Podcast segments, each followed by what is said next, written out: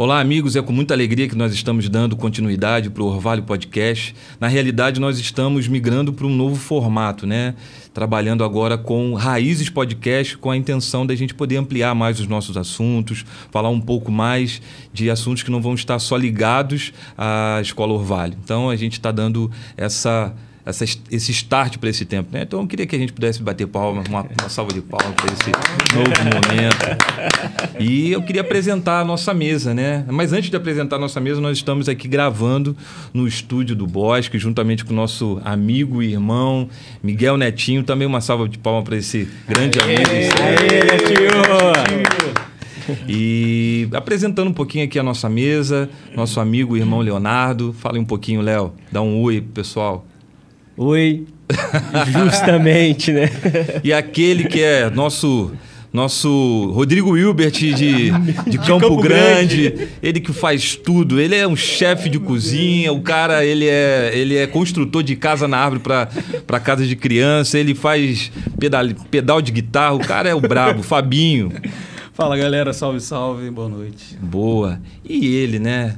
Aquele que no seu currículo não tem mil gols, aquele que no seu currículo não, não foi campeão da Copa de 94, não jogou no maior clube do mundo que é o Flamengo, mas bate um bolão quando se diz a respeito de um assunto de teologia, né? Grande Romário. Fala pessoal, boa noite. Prefiro xadrez que futebol. Não é a tua praia, né? É a minha praia. Mas ótimo, pessoal. Mas a gente a gente quer falar um pouco, conversar sobre, sobre um tema que a gente quer startar, acho que o Fabinho pode ampliar um pouquinho melhor para a gente, sobre o que a gente vai estar tá trabalhando nesse, nesse início de ano agora, né? Então fala aí, Fabinho, para a gente. É, primeiramente, Léo, explica para a gente aí o que, que é o orvalho, né? Para a galera que ainda não sabe, não conhece e quer entender um pouquinho do que é esse ensino do orvalho. Beleza, Fabinho. Orvalho, cara, é a reunião de ensino da comunidade Raízes, né? Então a gente tem a cada 15 dias essa reunião. Então o intuito é a gente ampliar o conhecimento bíblico e teológico para toda a comunidade. Então é uma reunião de ensino aberta, né?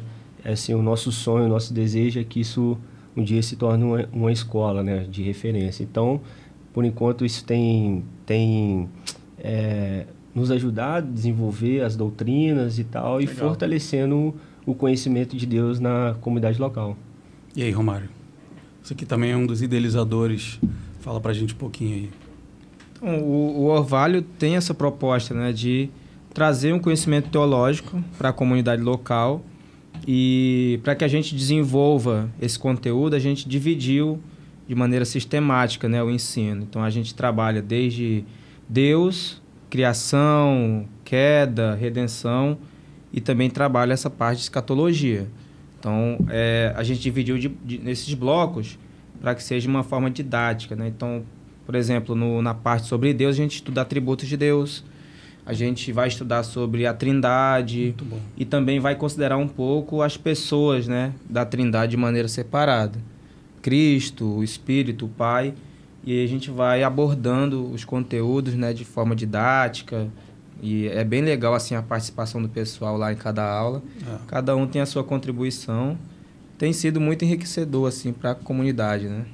É legal e maneira que é, geralmente a gente fica esperando, né, que o ensino venha numa pregação de domingo à noite, né? É. E a gente sabe que não é, não é, não, é, não funciona bem assim, né? Tem tem todo um trabalho muito, muito mais elaborado por Sim. trás, né?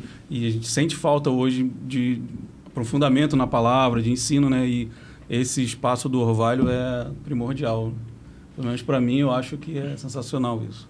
É, ajuda muito nessa na questão do de ampliar o, o conhecimento, né?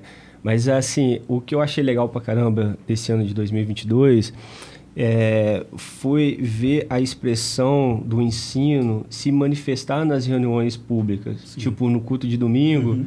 a gente viu muitas coisas, muitas ministrações, as pregações, né? A gente que está trabalhando ali na pregação de domingo e a gente abordar esses assuntos da, da aula, do estudo sistemático, mas de forma a, através de ministrações, mas você aplicando os conceitos da Trindade, você a, aplicando conceitos de atributos de Deus, saca? Mas em forma de ministração. Então isso foi muito legal. A gente percebeu esse crescimento na comunidade e em nós mesmos que estamos ali ministrando. Então isso ajudou fundamentar a, a nossa movimentação de forma teológica, né? Bom, é, diante do que a gente, do que nós trabalhamos no ano, no ano passado, acho que como o Léo falou e o Romário, houve um fortalecimento, né? Para toda uma comunidade, né? o corpo de Cristo. Né? E hoje a gente, a gente quer startar um, um, um tema que vai ser muito importante para a gente. Né? Uhum. Então seria bom você, Léo, começar falando um pouquinho do que, do que a gente pode esperar para para as novas aulas, que a gente vai ter a, a primeira aula já na próxima terça-feira, é isso? isso terça-feira, dia 7. Dia 7. Então é importante isso. você já deixar é, já, na sua agenda, já criar uma expectativa para esse momento. Mas o que a gente já está esperando para esse, esse novo, novo momento de, de ensino das escrituras, o que tem para a gente, o que tem reservado para a gente aí? Legal, Júnior. Então, é, como o Romário falou, a gente dividiu a a, o Orvalho em, blocos de ensino. Né? Como ele falou, a gente começou falando sobre Deus, sobre a criação, sobre queda, sobre redenção. E o último ponto, o último bloco de ensino seria a, a consumação. Então, consumação, a gente entraria na questão da escatologia, que é a doutrina do futuro. Então, a gente ia trabalhar sobre essa doutrina e a gente, né, a gente startando o Orvalho no 2022, a gente conseguiu quase alcançar o objetivo final. Perdão, a gente quase que conseguiu alcançar o objetivo final, que era terminar com consumação. E aí a gente não conseguiu entrar nesse tema e a gente falou, ok, então a gente vira para 2023 e a gente trabalha essa a, a, a consumação, a doutrina né, do, do futuro, escatologia, em 2023. E aí a gente está pensando o seguinte: em vez da gente trabalhar um bloco de meses, alguns meses, a gente vai trabalhar toda essa doutrina durante todo o ano. Né? E, tipo assim, a gente não está com pressa, a gente sempre fala isso no Orvalho, uhum, né? A gente não está é, numa corrida que a gente tem que chegar rápido no, no, no, no lugar, mas a gente está aqui caminhando né, ruminando as doutrinas e deixando isso penetrar no nosso coração. Tem uma frase do Toze que naquele livro Conhecimento do Santo foi um livro que a gente trabalhou logo no início, quando a gente falou sobre os atributos de Deus, os comunicáveis e os não comunicáveis, né? E uma frase que me marcou muito desse livro e a gente falou todo ano essa frase na comunidade, que é o conhecimento do santo que é onde o desejo, o nosso desejo é promover um senso de majestade. Toze fala isso, produzir um senso de majestade.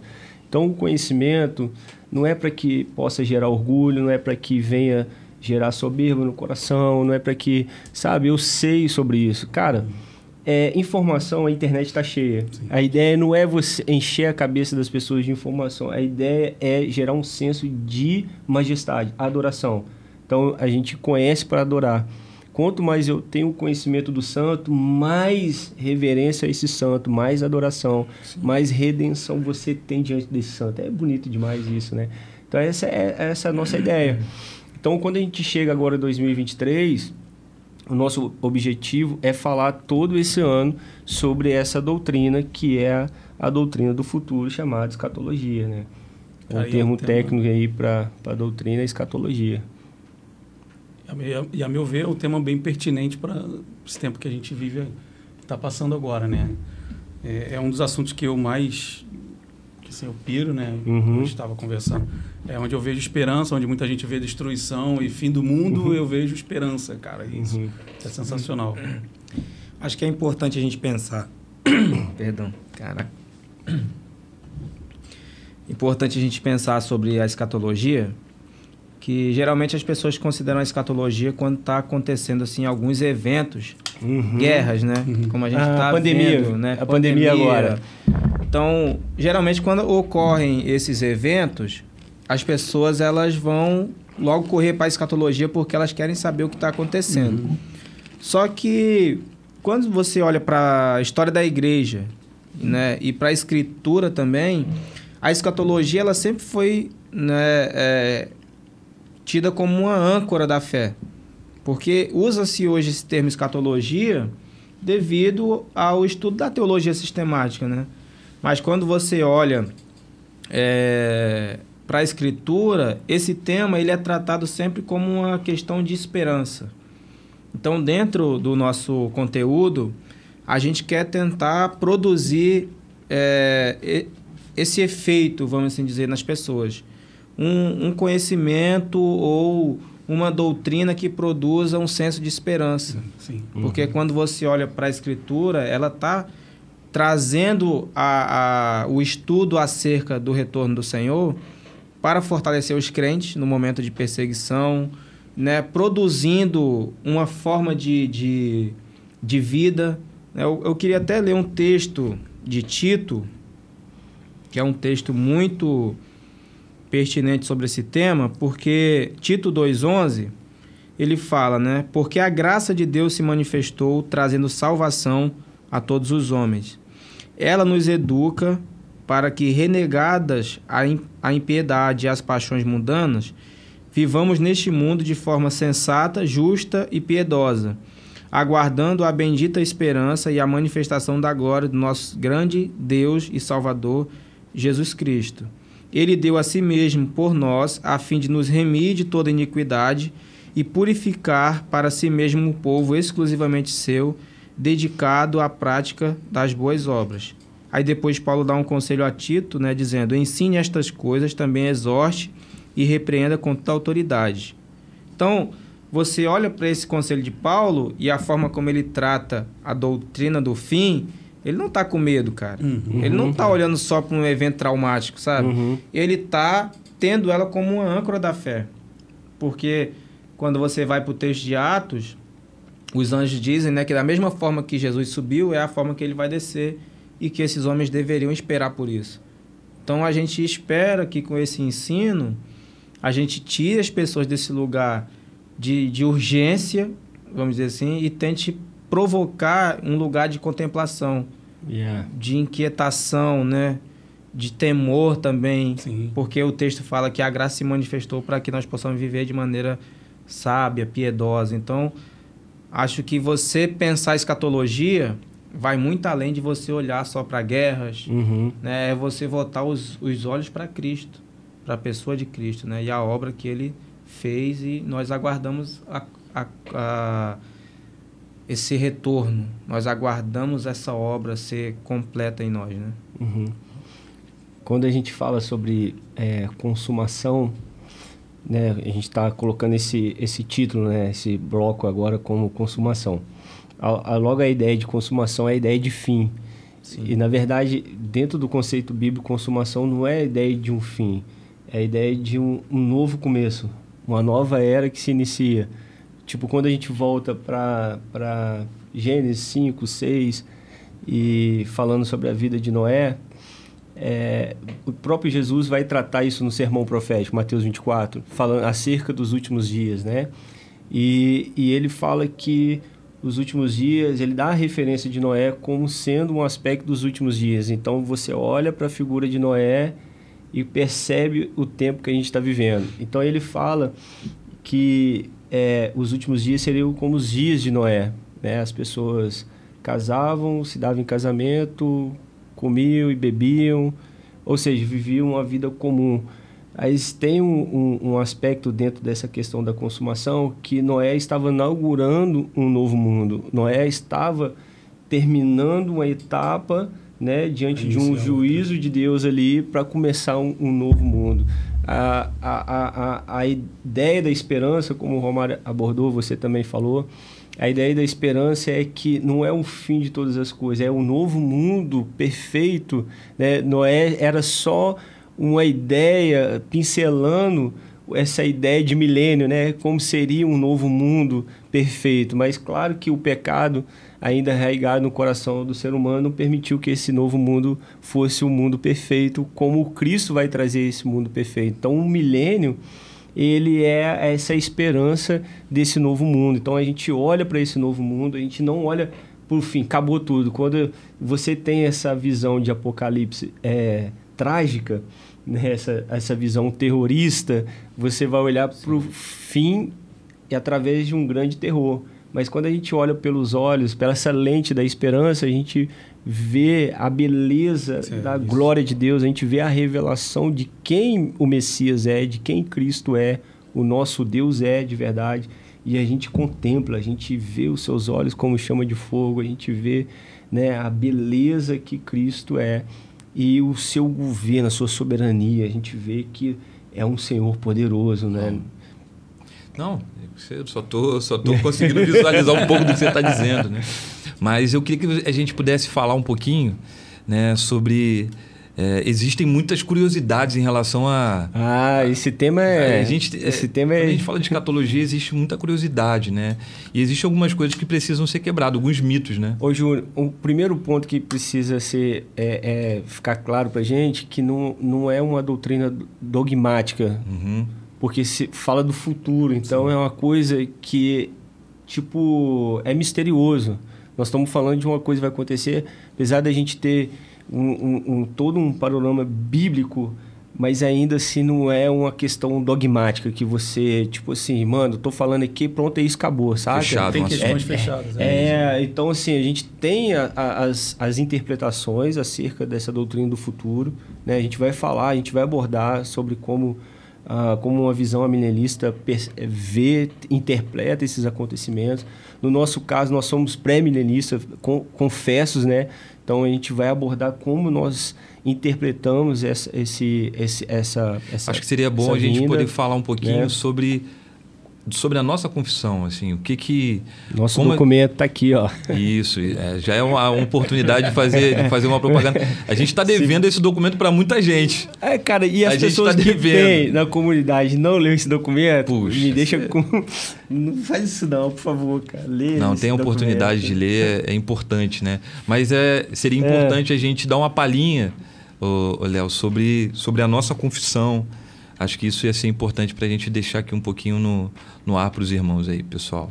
A questão da confissão nossa. Com certeza. Então, é, é, na verdade, a ideia da confissão é expressar o tipo é, o que nós cremos em relação a as escrituras, né? Então, tipo, o que nós cremos, o que é a igreja a partir do que está escrito, o que a gente crê, o quem nós somos, né? Então, é, sobre a Bíblia, sobre a igreja, sobre os dons, sobre o fim dos tempos, sobre a salvação, sobre o sacramento da ceia, sobre o sacramento do batismo, sobre a comunhão dos santos, o que é ser um membro, o que é a ideia de governo, né?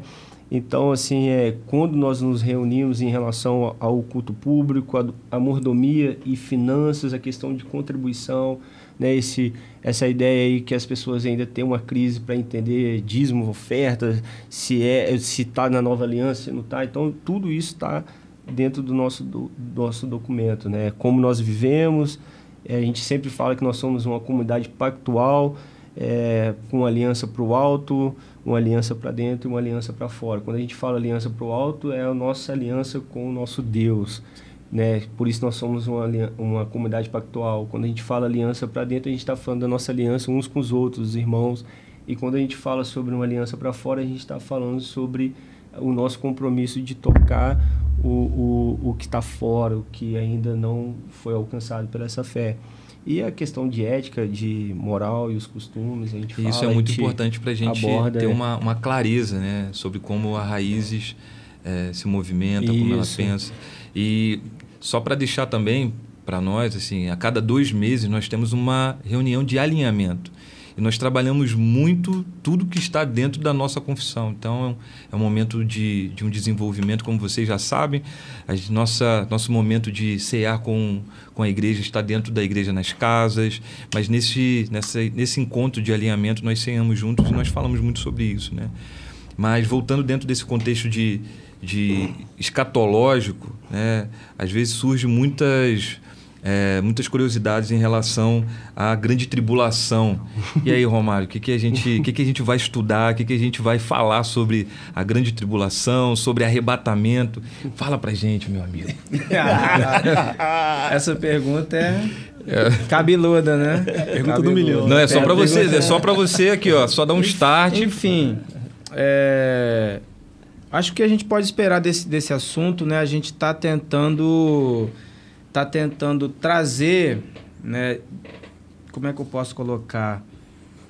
Ah, a gente não vai esgotar o assunto, na verdade, né? Uhum. Como o Léo já pontuou, é, é um assunto complexo que depende dos eventos históricos, né? Mas dentro dessa questão da, da, da tribulação, a gente vai estar abordando as visões acerca da tribulação. Então, a gente vai, vai estudar sobre a visão que trata que a igreja vai passar pela grande tribulação, né, que é chamada de. de é, fugiu agora o nome, Jesus. Pós-tribulacionismo. Pós-tribulacionismo, isso. A gente vai ser, vai passar pela tribulação ou não? E esse é um ponto que a gente vai trazer. Então, olha só, então, tá, a gente estava conversando aqui, Fabinho. Então, É, deixados é, para trás, Hum, fica para trás. pra trás. E aí, Fica vai, vai subir ou não vai? E o piloto do avião? Você tiver, lembra do filme? É, O- a gente estava falando sobre isso, aí né? o cara sobe. Então, então, Deixe a- o deixe para, tra... deixe para trás o deixá-los para trás. então a gente tem a- a- as visões sobre, acerca da tribulação, né? Pré-tribulacionismo, pós-tribulacionismo, tem é, o dispensacionalismo, que é o mais difundido né, no- nas igrejas, e também tem posições inter- intermediárias. Uhum. Então a gente vai focar em cada aspecto a respeito da tribulação. Pós-tribulacionismo, pré-tribulacionismo, é, visões né, intermediárias e também vai falar um pouco do dispensacionalismo. Isso. Então a gente vai abordar é, essas visões apresentando para os irmãos, mas também a gente vai dar ênfase naquilo que a gente crê. Sim. Né? Então a gente crê que a igreja passa pela grande tribulação. E é um período semelhante a Israel no, no Êxodo, né? Que Deus preservou aquele povo. Mas só, eu só queria deixar aqui uma, uma pergunta assim para vocês dois, para a gente poder entender mais, porque a gente está usando esses termos teológicos que acaba de repente trazendo para as pessoas uma. Será que eu vou conseguir compreender isso?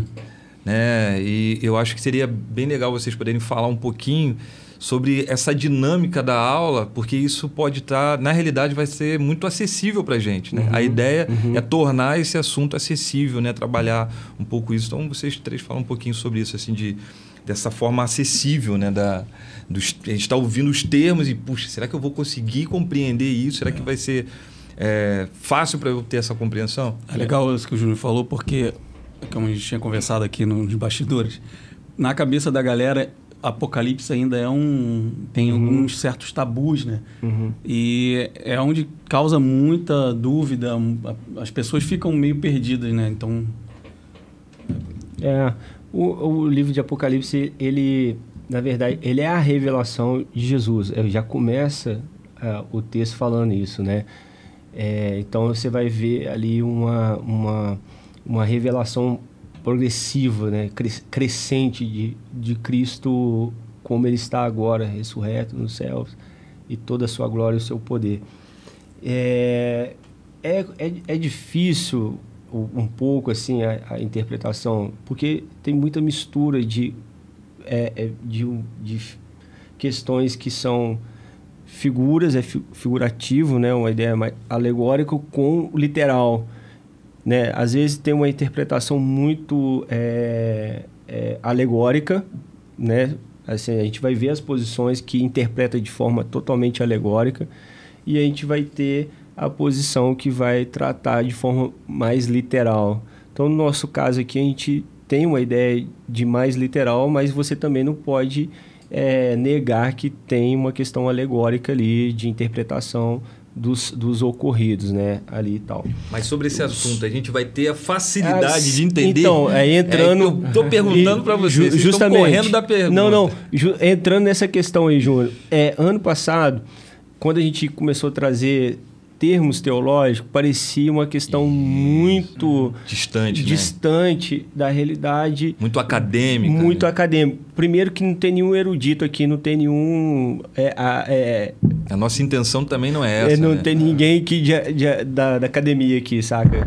É academia ou, É academia. ou academia? Não, academia. academia. Então, não tem ninguém. Academia é aqui- só você no jiu-jitsu mesmo. né? Que, que abandonou. não tem ninguém aqui que é dessa área profunda mesmo. Mas, assim, a, a, a, quando ano passado a gente começou a trabalhar os termos teológicos, parecia uma coisa é, difícil. Porém, quando a gente começou a entrar, uhum. explanar o que é a, aquela doutrina, o que a gente queria falar com aquele termo, Sim. cara, ficou fácil, ficou compreensível. Então, assim, pessoas né, de todo tipo de escolaridade. Tipo assim, todo mundo entendeu de forma uhum. igual, ficou claro para todo mundo. Os atributos de Deus, e a gente, né? cara, a gente ia trabalhar os atributos de Deus, incomunicáveis e comunicáveis. E sabe qual que é o, o testemunho que eu tenho, Fabinho Júnior? É o seguinte, de pessoas que hoje tão, estão lendo a Bíblia e falam: Olha, eu consegui visualizar, identificar Muito atributo legal. de Deus nessa passagem. É saca? Esse aqui é, é, comunicável, esse aqui não é comunicável. Sabe? Isso, isso foi, um, um, foi muito legal. Então, é dar continuidade nisso. Apesar dos termos parecer muito esquisito, né? Difícil, difíceis, mas quando a gente começar a explanar, a compreensão vai vir, vai, vai ser de fácil compreensão para todo mundo. Então a gente pode dizer então que o orvalho seria uma, uma forma de ensino para que o crente normal do dia a dia ele consiga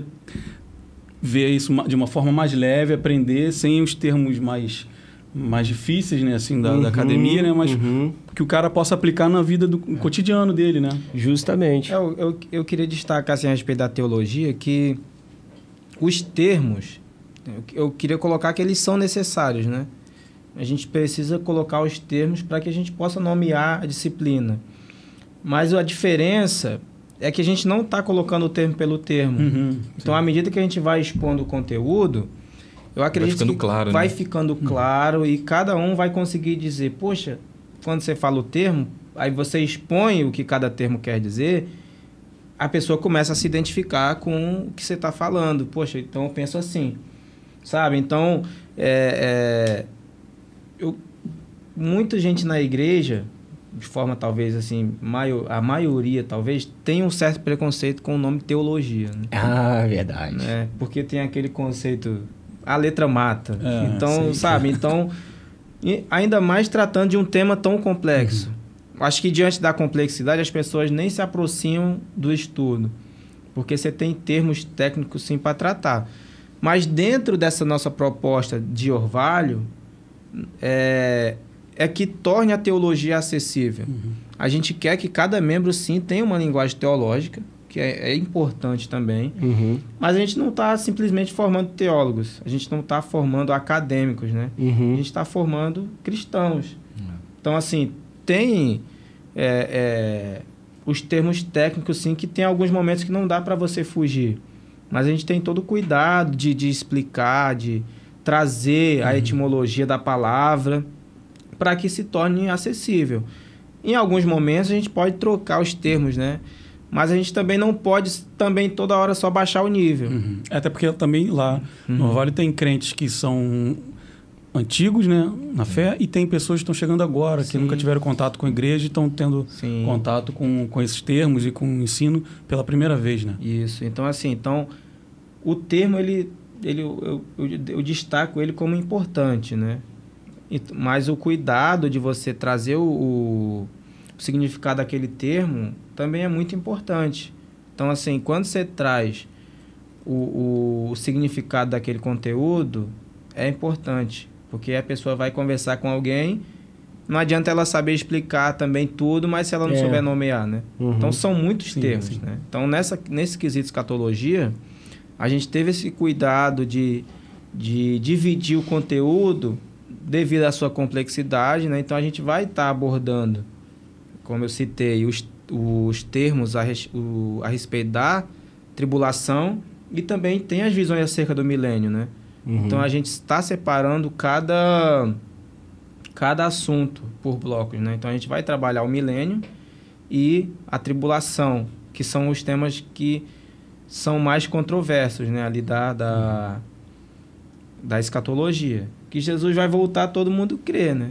Mas, mas é. quando e como? como? É. Aí, aí que tá o, a grande pergunta. A grande pergunta.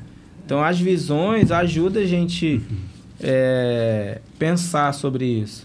Então, assim, teologia é parte da, da, da nossa vida, né? Tem um livro do, do R.C. Sproul que ele fala, todos somos teólogos. Uhum. Então, todo tempo a gente está fazendo teologia. Uhum.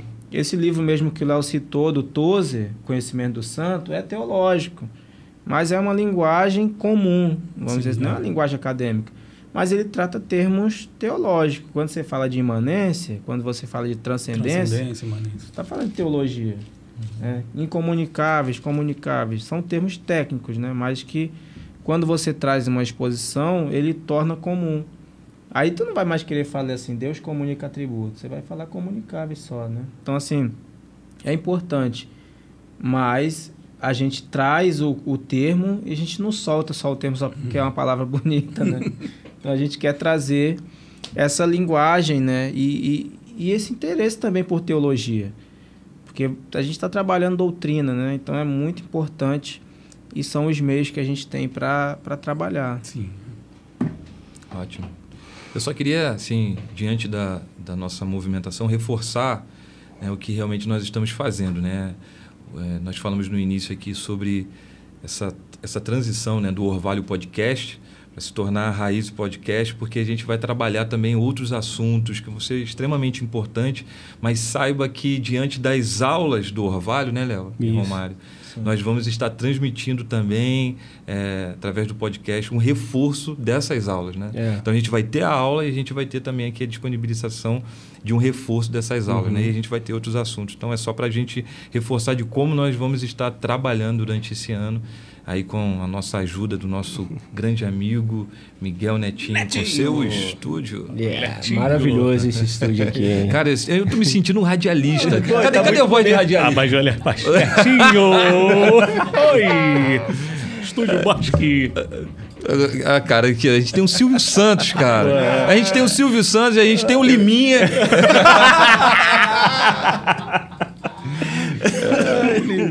Muito bom. Depois a gente vai fazer uma batalha de Silvio Santos, o, o, o Fabinho. Bom, Maui. Oi. Oi! A gente vai fazer uma batalha aqui, hein? Ah, mas será hoje? Mas cadê, cadê a Eli Gazzaroli? Cadê? Vem pra cá, vem pra cá. Maísa! Show Pitinini. É, e legal que a gente fala sobre. Quando a gente pensa né, em escatologia, a gente sempre atrela, a nossa cabeça vai em Apocalipse. Mas é legal a gente falar sobre os livros Daniel, sobre Joel. Daniel, para mim, cara, é um. Ele tinha uma mente lá na frente. Ele treinou os magos que foram ver Jesus, né? Isso, cara, é sensacional. Ele, ele já, a cabeça dele, ele treinou os caras que foram lá e seguiram a estrela até Jesus. Você pode falar pra gente sobre isso, Léo? É. Daniel é. Daniel, fora da pausa. Daniel é Daniel tem que dar pausa, né? Daniel é, É. fora da curva, como o Júnior falou, realmente. Assim, Daniel teve um, um um visionário, vamos, como que eu posso dizer, cara? Mas ele teve muitas visões e muitas dessas visões tinha a ver com o tempo da restauração de Israel ali no, no- do- da questão do, da volta do cativeiro da Babilônia. Mas ele conseguiu ver muito além dessa volta do, de Babilônia, sabe? Ele conseguiu ver o tempo aí de Cristo, a crucificação de Jesus e, e para além desse tempo da crucificação de Jesus. Então ele conseguiu ver o primeiro advento, que é a vinda de Cristo, Deus se encarnando, e ele também conseguiu visualizar esse tempo. Tanto que a- quando ele recebe a instrução sobre as visões, ele fala assim: Isso é para um tempo muito longe, né? muito distante. Então, quando você fala Daniel, é interessante porque Jesus abordou eh, Daniel em relação à grande tribulação. Primeiro que ele falou que essa é uma tribulação que nunca houve na, na face da terra. né? Quando você pega os evangelhos de Lucas, Marcos, você vai ver um complemento daquilo que Jesus falou. Então, desde a criação da terra, nunca teve um nível de tribulação, de perseguição tão violenta como vai ser essa grande tribulação. Então, nem, nem Hitler, nem, nem nada do que a gente já viu na história se compara o que vai acontecer. E ele dá uma referência, quando chega em Mateus 24, 15, ele fala: Quando, pois, vocês virem situado no lugar santo o abominável da desolação, e de que falou o profeta Daniel, E aí que tá um negócio. É, na minha tá até sem quem lê, quem, né? quem lê, entenda. Quem tipo, Fica e aí. Deixou no ar, né? E aí, quem lê, entenda. Então, é, então os que estiverem na Judéia, fujam para os montes. Aí tá falando o, o nível de perseguição que vai acontecer. Cara, que quem lê e entenda é, é assim, agora eu quero ver quem que vai entender isso. Aí quando você chega lá em Daniel 9, a partir do verso 20, ele vai estar falando sobre a profecia das 70 semanas. E aí, interpretar isso é um desafio.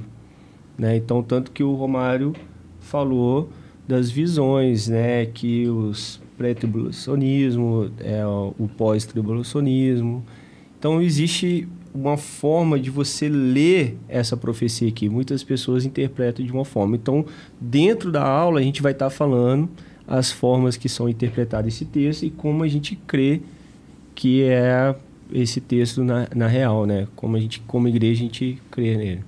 Ô, Léo, vale a gente destacar que nem só de sofrimento vive o crente, né? então, após a tribulação, a gente pode considerar um pouco aí sobre o milênio, né? Que é É. um período aí de paz. Oh, de- glória a Deus. de Ó, de mas um importante, Romário, falar sobre grande tribulação, porque a gente não pode esquecer que também vai ter um grande avivamento. Então, Antes quando, isso, é, né? quando a gente fala, né, é, então a gente tá, quando a gente fala disso aqui, a gente fala sobre esperança.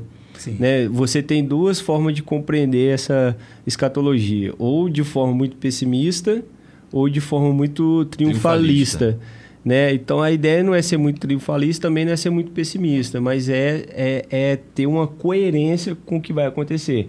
Quando o Romário falou, citou o, o fato do êxodo, é, a gente leu um livro do Dan Juster falando a Páscoa. Esse livro é fantástico, porque ele vai retratar a grande tribulação, esse momento de tribulação que o mundo vai sofrer, né? principalmente Israel, Jerusalém. Então, assim, ele retrata é, esse fato, esse acontecimento, abordando a leitura de Êxodo.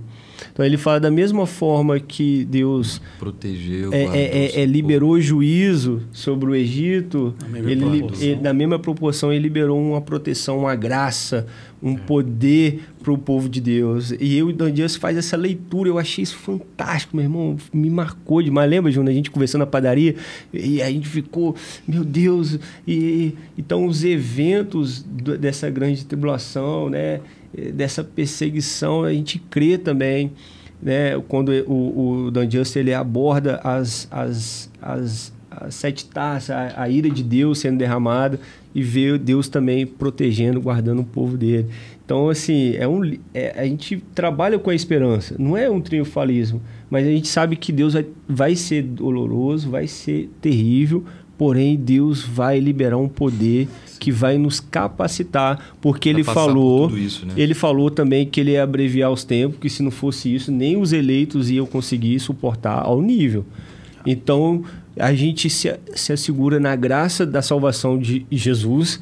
O sacrifício é tão perfeito, é tão. É, é, é, é- é tão. Como que eu posso falar? Que segura e te agarra, que por causa disso nós vamos, ele vai abreviar o tempo e a gente vai conseguir passar por essa, essa tribulação. Então, e ele fala se ele não abreviasse o tempo, nem possivelmente nem os eleitos iam conseguir suportar. Então, por causa da eleição, ele abrevia os tempos e ele cria um meio de graça para a gente conseguir passar por tudo isso. Então, na era de maior perseguição sobre a igreja, é onde vai vir o maior derramamento do Espírito sobre É poder. o povo. É poder. Sem poder não tem como. Eu sempre falo o seguinte, a gente brinca, né? Fala assim, se for agora, mano, começar agora, a gente denuncia todo mundo. Ó, o Júnior mora ali em cima, o Romário mora no Gardênia. Já entrega Na todo perseguição você vai entregar? E meu entrega logo, entrega logo. Sem o poder, sem Já é bom saber. Se cortar. Já é bom gente, saber, tá vendo, Romário? Gente, tô tranquilo, eu moro em Campo Grande. Até chegar lá. Cara, assim, se cortar a Por pontinha, enquanto, Fabinho, se Campo Grande, arrancar por enquanto. a unha, É, a unha do dedinho, meu irmão, você já fala tudo, mas eu creio que através do poder. Porque ele fala que vai ser um tempo que vai ter muita traição. É. É, ele fala que os irmãos vão trair. Isso é sinistro, cara. Vão ser traídos pelos próprios irmãos, da mesma fé ali e tal. Ó, mora ali mesmo, hein? Tá, tá ali. Mas, enfim, mas isso, o epicentro disso tudo é Jerusalém, né? Mas isso vai se espalhar Se pela espalhar. terra. E o que a gente pode falar também sobre milênio, Romário, que é um tema que causa bastante uma certa confusão aí na cabeça de todo mundo. A gente já sabe que não é um- uma coisa muito fechada, né? Um, um tema dogmático, mas É o- a interpretação do milênio, ele perpassa também pela maneira como você vai olhar o livro de Apocalipse. Se você enxergar que o livro é simbólico, Uhum. tem quem considera o milênio simbólico. Se você considera o livro como literal, você vai considerar o milênio de forma literal, como um período de, Mil anos. de mil anos. Né? Então, é... é, que inclusive tem gente já que acredita que a gente já está nesse mil, E- nesses mil anos agora. Isso, que é a visão chamada de amilenismo, né? Então, o amilenismo é uma visão que ainda é bem forte né, na, na igreja, Uhum. principalmente entre que são igrejas reformadas, né? Que são uma, uma vertente ainda ali mais próxima do movimento da reforma, vamos dizer assim, que são amilenistas. Eles creem que o milênio ele inicia logo ali no período A ressurreição, da ressurreição de de Cristo. Então o milênio está ali e está acontecendo até agora. Então, é, porque eles vão olhar para o reino de Deus tendo um caráter espiritual. Isso. Então Cristo está agora governando no coração dos crentes, né? Uhum. E E Satanás está Satanás limitado, está né? limitado o seu poder, né? Então, assim, e o, o- a completude seria com a volta já de Cristo. Então, não, eles não olham para o milênio como tendo o governo de Cristo na Terra, diferente da visão do, do pré-milenismo, né? Então, Uhum. o pré-milenismo ele vai tratar um milênio literal de mil anos de governo na Terra. Que é como a gente tem uma compreensão. É, como nós cremos, né? Então, a gente segue essa linha de interpretação, né? O amilenista vai, ele acredita que todos, todos acreditam que Jesus vai voltar. Esse, Isso. esse não é o ponto. Espera, Jesus, né? Esse é o ponto central de que, que todos É, concordam, né? Todos Os, e- concordam. os eventos em si, não há muita discordância. Ninguém discorda que vai haver uma, uma tribulação. Ninguém discorda, Mas né? é Até, como a gente vai é passar por como tudo a gente isso. vai passar Em que por momento tudo que ela isso, que que ela ocorre, momento. né? É, você vai ter a visão, a- a- uma visão, por exemplo, o, o preterismo, ele vai interpretar que todos os eventos proféticos já aconteceram. Então, tipo, em 70 depois de Cristo se cumpriu tudo. Então, todas as profecias bíblicas em relação a, a, a milênio, a, Destruição do a- templo. é, anticristo, destruição do templo, toda essa abordagem de Mateus 24, isso, isso tem um fim em 70 depois de Cristo. Então eles, o preterismo ele entende que isso se cumpriu completamente. Tem um, um o Joe Rich vai tratar isso no livro dele, que ele fala sobre o, o preterismo total, que aí é mais escandaloso ainda, que ele acredita que Jesus já voltou, né? Que ele já voltou de uma forma meio é, metafórica e ele já tá, já tá aqui. É um negócio meio esquisito, né? Os amilenistas é, creem, creem na volta de Jesus para que aconteça o estado eterno. Tipo, depois Apocalipse 22, né? Depois de Apocalipse 22 é o que? O estado eterno. Aí ninguém sabe, a gente vai estar com Deus eternamente e tal. Então a dinâmica que a gente tem na nossa expectativa é passar por uma grande tribulação, ele voltar, né, e esses mil anos e a gente, a gente ter esse, esse tempo com ele de uma reconstrução de todas as coisas. É isso? Sim. Justamente, justamente. Então, o, o milênio, assim, em suma, é o governo de Cristo, né? Então, o milênio representa esse, esse período de governo pleno de Cristo. Ele estabeleceu o seu reino, né? Isso. É isso aí. E Isso nós, é como santos, vamos estar Vamos estar participando, dessa, dessa É reconstrução, um, né? é um reino sociopolítico, né? É um reino, é um reino físico, literal. E de onde ele vai reinar, Léo? Ah. Isaías 2, né? De Sião vai vir a sua lei, É. de Sião ele vai manifestar a sua glória, né? Assim, você tem mu- muitas abordagens de, de Ezequiel, você tem muitas abordagens de Isaías em relação ao lugar, né? Onde é o epicentro do, do universo, onde as coisas vão acontecer. Então, é o próximo ponto que a gente vai entrar, a gente vai estar falando sobre esse o papel de Israel no plano de Deus Sim.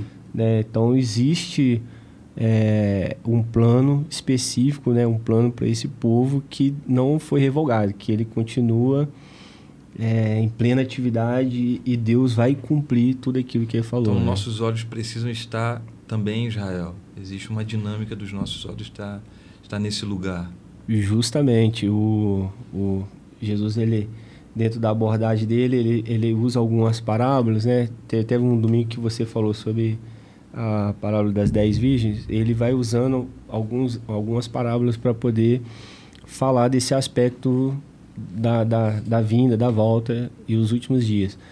E tem uma que ele fala sobre a figueira, né? Tipo assim, olha quando os frutos começarem a dar, não sei, é, o verão está próximo, então observa. Então essa tem um, um- tem algo simbólico ali né, da figueira com, com Israel e tal. E olhar para Israel é, é, é importante dentro do cenário da volta de Cristo, porque a promessa é para eles e nós somos co-herdeiros dessa promessa. Então a gente entra aí é, pela graça de Deus para para herdar Então a igreja não substitui Israel. É aí que está a grande questão, né? Quando a gente vai falar sobre o papel de Israel no plano de Deus, a, a principal visão hoje da igreja é essa ideia que a igreja substituiu Israel, que chama teologia da substituição. É, o, o Joe Rich vai chamar essa, essa, essa visão de supersessionismo. Né? Ele vai falar sobre os, é, a ideia do, da restauração com a ideia da teologia da, da, da, da substituição. Então, nós somos da restauração. Nós cremos que Deus vai restaurar todas as coisas. Tanto que os discípulos perguntaram para Jesus, antes dele subir da ascensão de Cristo, eles falaram, né? Senhor, quando vai, quando você vai restaurar? Não cabe, não é agora, calma aí. Sabe? Mas vai, ele vai restaurar o reino de Israel. Literal, físico, o povo de Israel como terra, né? Eu mostrei para o Júnior ontem o mapa. Tem que até indicar esse, esse livro aqui, quando um judeu governar o mundo Não sei se o pessoal tá. Se alguém for assistir depois, né? Se alguém for assistir, é, esse é um, um material que a gente vai estar usando também para fundamentar as aulas, né? O Joe Rich é um cara é animal em relação à profecia bíblica, principalmente dentro dessa questão é, o plano de Deus, é o plano, o papel de Israel no plano de Deus. E, e aqui ele vai estar falando sobre essa essa abordagem né, de restauração e como a interpretação do, dos restauracionistas é, vem as escrituras né, de forma mais literal e eles são futuristas, os eventos para o futuro. Esses eventos vão acontecer no futuro.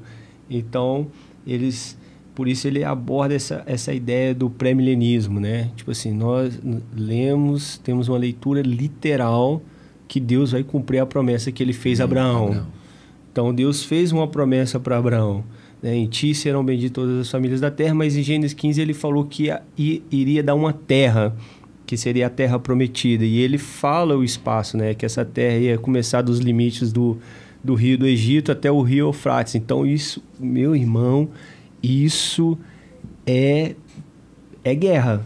Isso é guerra. Porque eu mostrei Ele pro- aborda isso no livro. ele né? aborda isso. Eu mostrei para o Júnior o mapa. Quando você olhar aqui, Israel está totalmente cercado. né? Israel, dentro dos limites que eh, Deus falou para Abraão, né, desse do rio, do rio das, das margens do rio do Egito até o Eufrates. Então, ele vai falando os limites que Deus estabeleceu à terra. Essa é a terra que eu vou dar a sua, ao seu descendente, a sua descendência vai habitar nessa terra. Então, a gente tem um mapa aqui que ele desenhou, que Israel está no meio, uma pequena porção de terra, mas do lado você tem, olha o cinturão de, de fogo que cerca Israel: Turquia, Síria, Iraque, Irã, Arábia Saudita e Egito. e a promessa é que Toda essa terra terra. é de Israel. Tudo isso. aí. Olha o nível E essa é a promessa que Deus fez a Abraão. a Abraão e ele vai cumprir. Então Jesus ele volta e toma todo o domínio dessa terra. E essa é a terra aonde vai ter o governo de Deus sobre a terra. É aí que é o negócio, cara. E a gente vai estar abordando muito sobre isso, né? Sobre igreja de Israel. A gente tentar trazer lucidez sobre isso, isso aí. sobre esse assunto. Então, Uhum. o orvalho vai ser extremamente importante para nós, pessoal. Acho que isso daí a gente precisa aprofundar, né? Para a gente não, não cair nesse engano de esquecer de Israel, deixar de orar por Israel. Nós precisamos, como, como igreja, trabalhar muito isso, né? Então, no orvalho a gente vai ter uma compreensão maior, uma profundidade maior, né, Fabinho? Terça-feira, dia 7. Terça-feira, às que horas? Às 19 horas. Às 19h30. 19, acho que é bom colocar às 19 horas. O pessoal- Não, 19h30 a gente acredita que o pessoal vai, É. vai conseguir chegar no, no horário. O ano da pontualidade.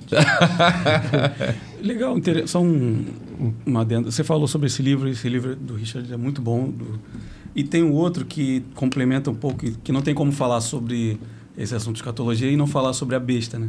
Que é Ah. a, a besta vem do Oriente Médio também, que é, um É, que esse, esse é que o sensacional. best-seller né, do, Que é que teve através do The, The New York Times, né? Ele ganhou como best-seller esse livro.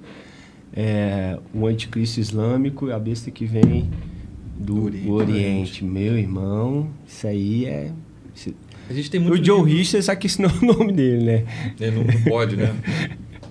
Esse tem que ficar é. meio que. Aí o cara, sabe o que é ma- maneiro? Assim, eu tava lendo um trecho desse livro pro, pro Júnior ontem, e ele com o, o, Kaiser Júnior, né?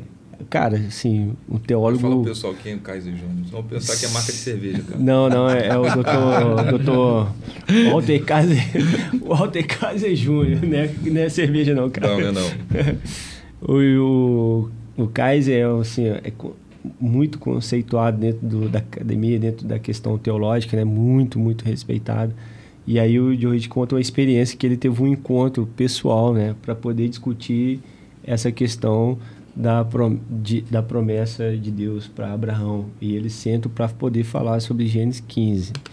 E o Kaiser, no final da conversa, fala: Sim, eu creio que Deus vai cumprir a promessa dele. Isso é fantástico. Imagina o cara trocando a ideia com um cara desse tamanho, né?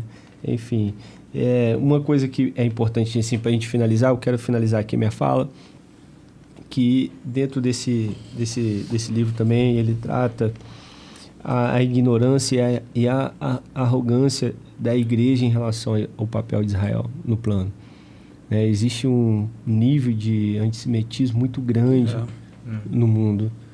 Né? Isso é uma coisa. É, não tem uma explicação lógica no ser espiritual para para esse ódio, uma- para esse nível de ódio com esse povo. É o povo que tem o DNA de Deus, é o povo que foi escolhido por Deus e é um povo que é diferenciado. Não tem como você falar, porque é o povo de Deus. E nós e ele fala sobre essa essa autonomia, essa esse, essa arrogância que a igreja gentílica ela tomou o, é, o- papel aí de protagonista na história e isso não é a verdade, né? Então ele vai trabalhando essa questão da ignorância e um ponto que ele fala o fato da gente não compreender os tempos, a história, as escrituras nos leva para esse nível de ignorância e arrogância, nos leva à falta de clareza profética, não nos deixa compreender o plano de Deus é, para esse povo, né, para Israel. Então é isso. Queria finalizar aí falando para a gente tirar, se arrepender, tirar do nosso coração toda essa semente maligna, né, do antissemitismo, que isso tá é, é estrutural. Isso não é falado, mas isso né, o fato de da gente falar pouco sobre Israel nas nossas pregações, o fato da gente abordar Israel no plano, já é um, um, um resultado da teologia da substituição, entendeu? A igreja, a igreja, a igreja. Então, é isso, cara.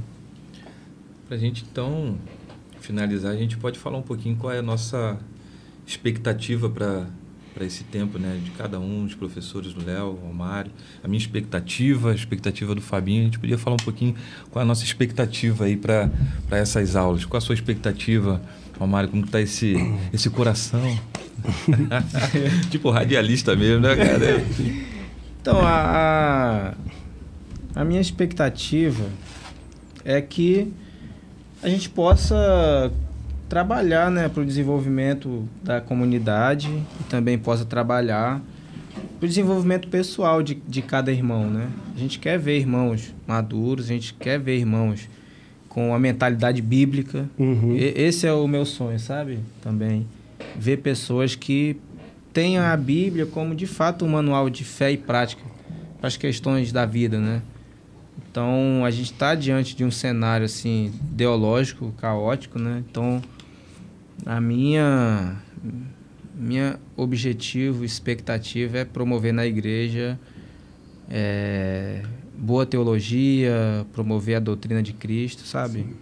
Para que a gente tenha irmãos maduros, né? Nossa comunidade de fé. E aí, Fabinho? Cara, minha expectativa é aprender e aprender mais.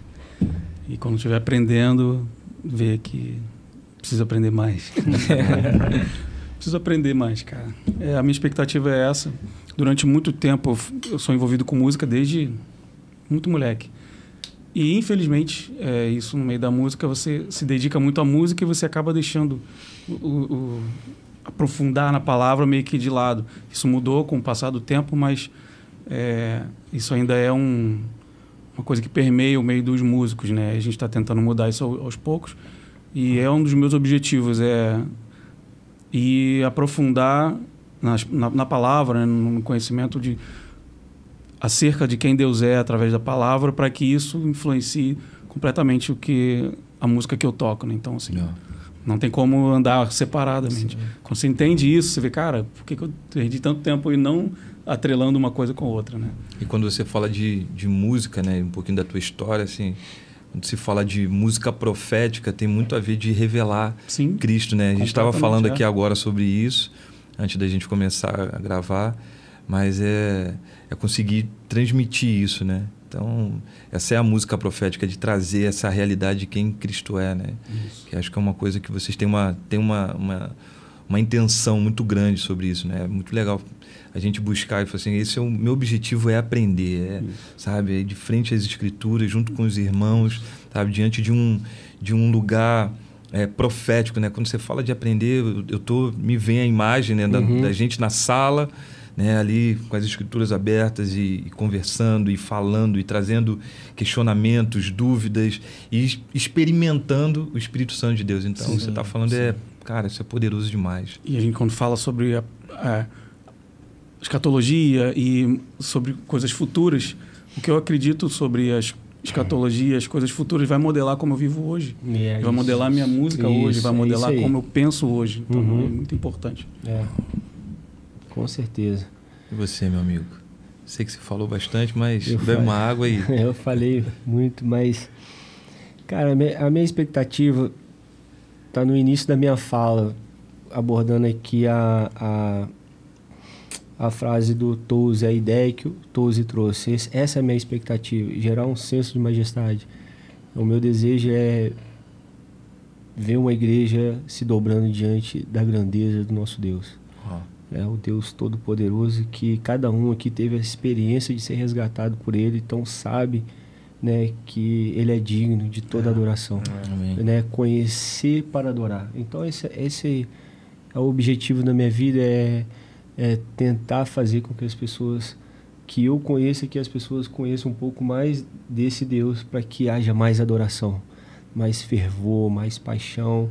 E a gente vem com é, trabalhando esse tema para poder também aumentar a esperança e a expectativa do povo de Deus. A gente vive um tempo onde existe muita decepção e a gente trabalhou isso domingo agora, né, na comunidade local, na pregação, e a gente falou sobre essa esperança que não decepciona.